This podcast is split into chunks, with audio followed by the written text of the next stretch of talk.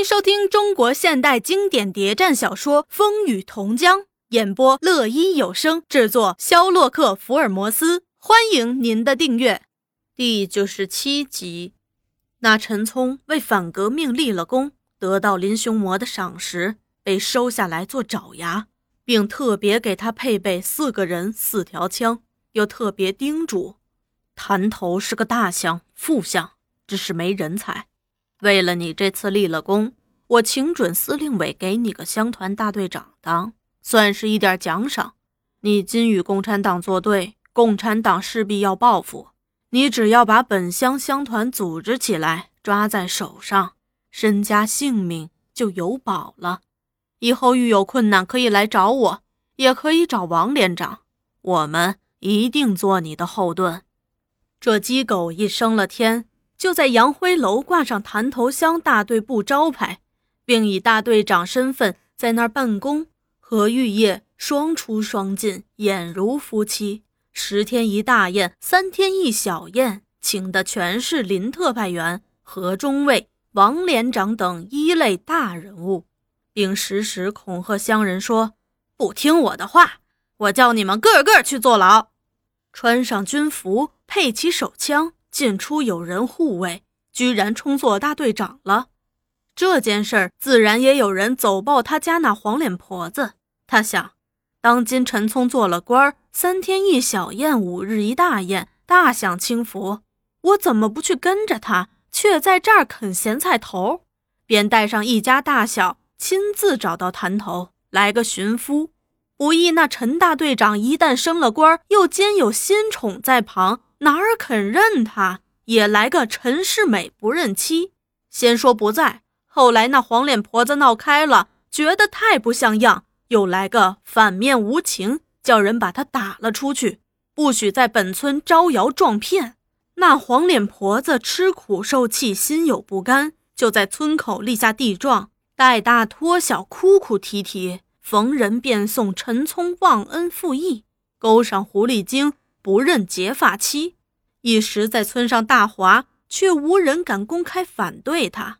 哎，人家正红得发紫呢，少给自己找麻烦。沈长青女人从事发那天就病倒了，被赶下楼和下人住在一起，没有人敢去看她。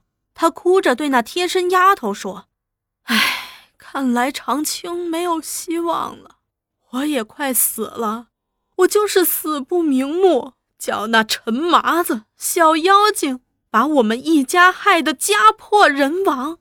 那玉叶开头也是满心高兴，可以吐口气了，也可以公开的和他心爱的人住在一起了。慢慢的，也发觉陈聪这个人不是他过去所想象的那样。他无中生有的治了沈长清和沈渊共党分子的罪。手段恶毒，又带人来抢劫这一家。住进门不久，又闹了好多事儿。先是那黄脸婆子来争丈夫，吵吵闹闹，叫他抬不起头；而后又把全家丫头都糟蹋了，动不动还拿枪吓唬人。嘿，老子毙了你！他时而吃惊，慢慢的就为看错了人伤心起来。那陈聪见他愁眉不展，一天哭丧着个脸，也有些不满。我做了这么多事儿，为的全是你呀！你没有好面色对我，就是恩将仇报。又恐吓他说：“你那眼睛放亮一些，我现在已不是穷教员了，要看人家面色吃饭。我也是大人物了，有特派员、中央军做后盾，你得好好伺候我。有点差错。”也叫你去坐牢，他只有伤心痛哭，怨恨自己的命运，也只有在陈聪不在时，才敢偷偷去看婆婆的病。婆婆早就恨死他了，对他来探只闭目不语。他哭着说了好些懊悔的话，婆婆只在肚里骂他：“臭婊子，你说给谁听呢？”而陈聪又多方虚索，追问沈长清财产存款。迫他写信到国外去要钱，稍不如意也借酒行凶，一个耳光，有时还加上一脚。你他妈到底是死心塌地的跟着我，还是三心二意呀？玉叶哭着，我不是把什么都给了你了，还要我怎样呢？这乡原有个保长，却是个挂名不做事儿的。那陈聪一上台就热衷于办乡团大队，把保长叫来训斥一番，又叫他小谕各户，每三户出一条枪，一个人负担全部费用，限十日内完成。如有违抗，送中央军法办。保长开了几次会没成功，没人到会。陈聪发急了，开什么鸟会？反正我已说定，按期不交就抓人，把那保长逼得团团转，到处央人想办法。这时却有人替他出了个主意：疯狗咬人，五咬一，远避为上。乡团不办，看来是过不了关了。应付应付也是个办法，把富户的枪拿来。再到半山那穷户招二三十个人，就算是当长工的，一应付不就完事儿了？那保长一想，也觉得有道理。本村人家枪境是有，只是怕当兵。当时登记上三十来条枪，又到半山找穷户商量，正好找上贫雇农小组的人。他来找汪十五商量。汪十五想，曾听老黄同志说过，办乡团。能反对就反对，反对不了派人进去，便说他们肯出钱，我们包下来干。就代表那些穷户出面和保长谈判，谈定白天个人干自己的，晚上穿上军服算乡团丁。这样保长把人枪拼拼凑凑，成了个三十来人的一支乡团队，带着汪十五去报道。陈聪不问是些什么人。只见枪械整齐，人员壮盛，表示满意。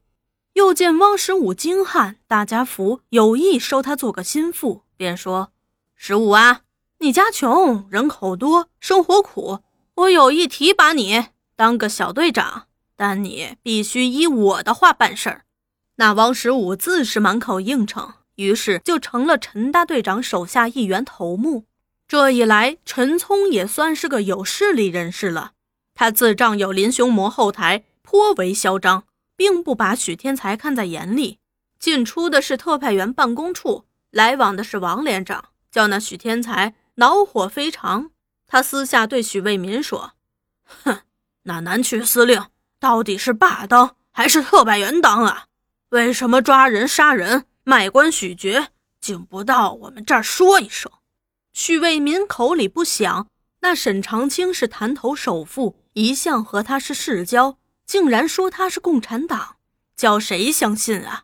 现在那穷酸教员竟一朝发达，鸡犬升天，占人媳妇儿，霸人财产，当起大队长，还有法度没有？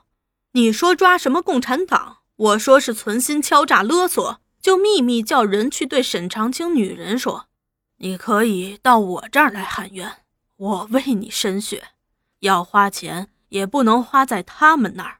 我们自有衙门，自有法度。那沈长清女人见有世伯出面撑腰，借口看病，由一贴身丫头扶着，直奔池塘乡乡团司令部喊冤。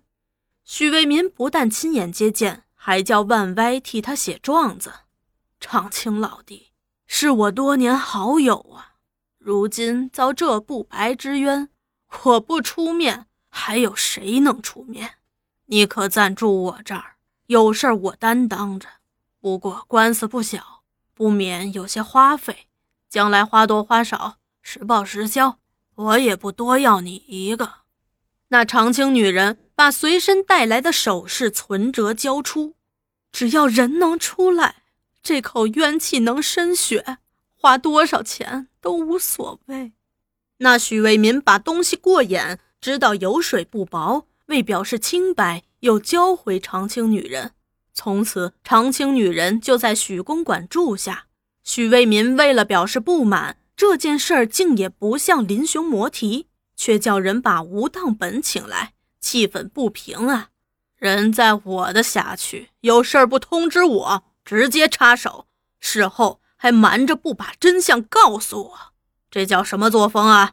当初。来请出山的是老弟，说教我掌管南区大权的也是老弟。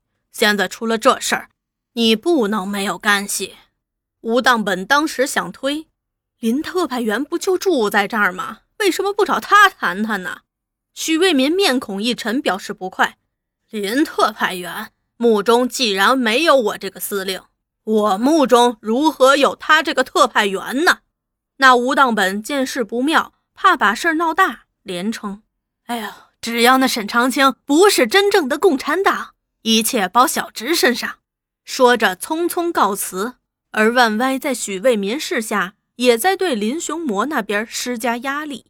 这沈长清与司令有多年交情，是个什么样的人？司令哪有不一清二楚的？你如今把他当共产党，光听那姓陈的一面之词，又怂恿他去闹得鸡犬不宁，怎能叫他心服呢？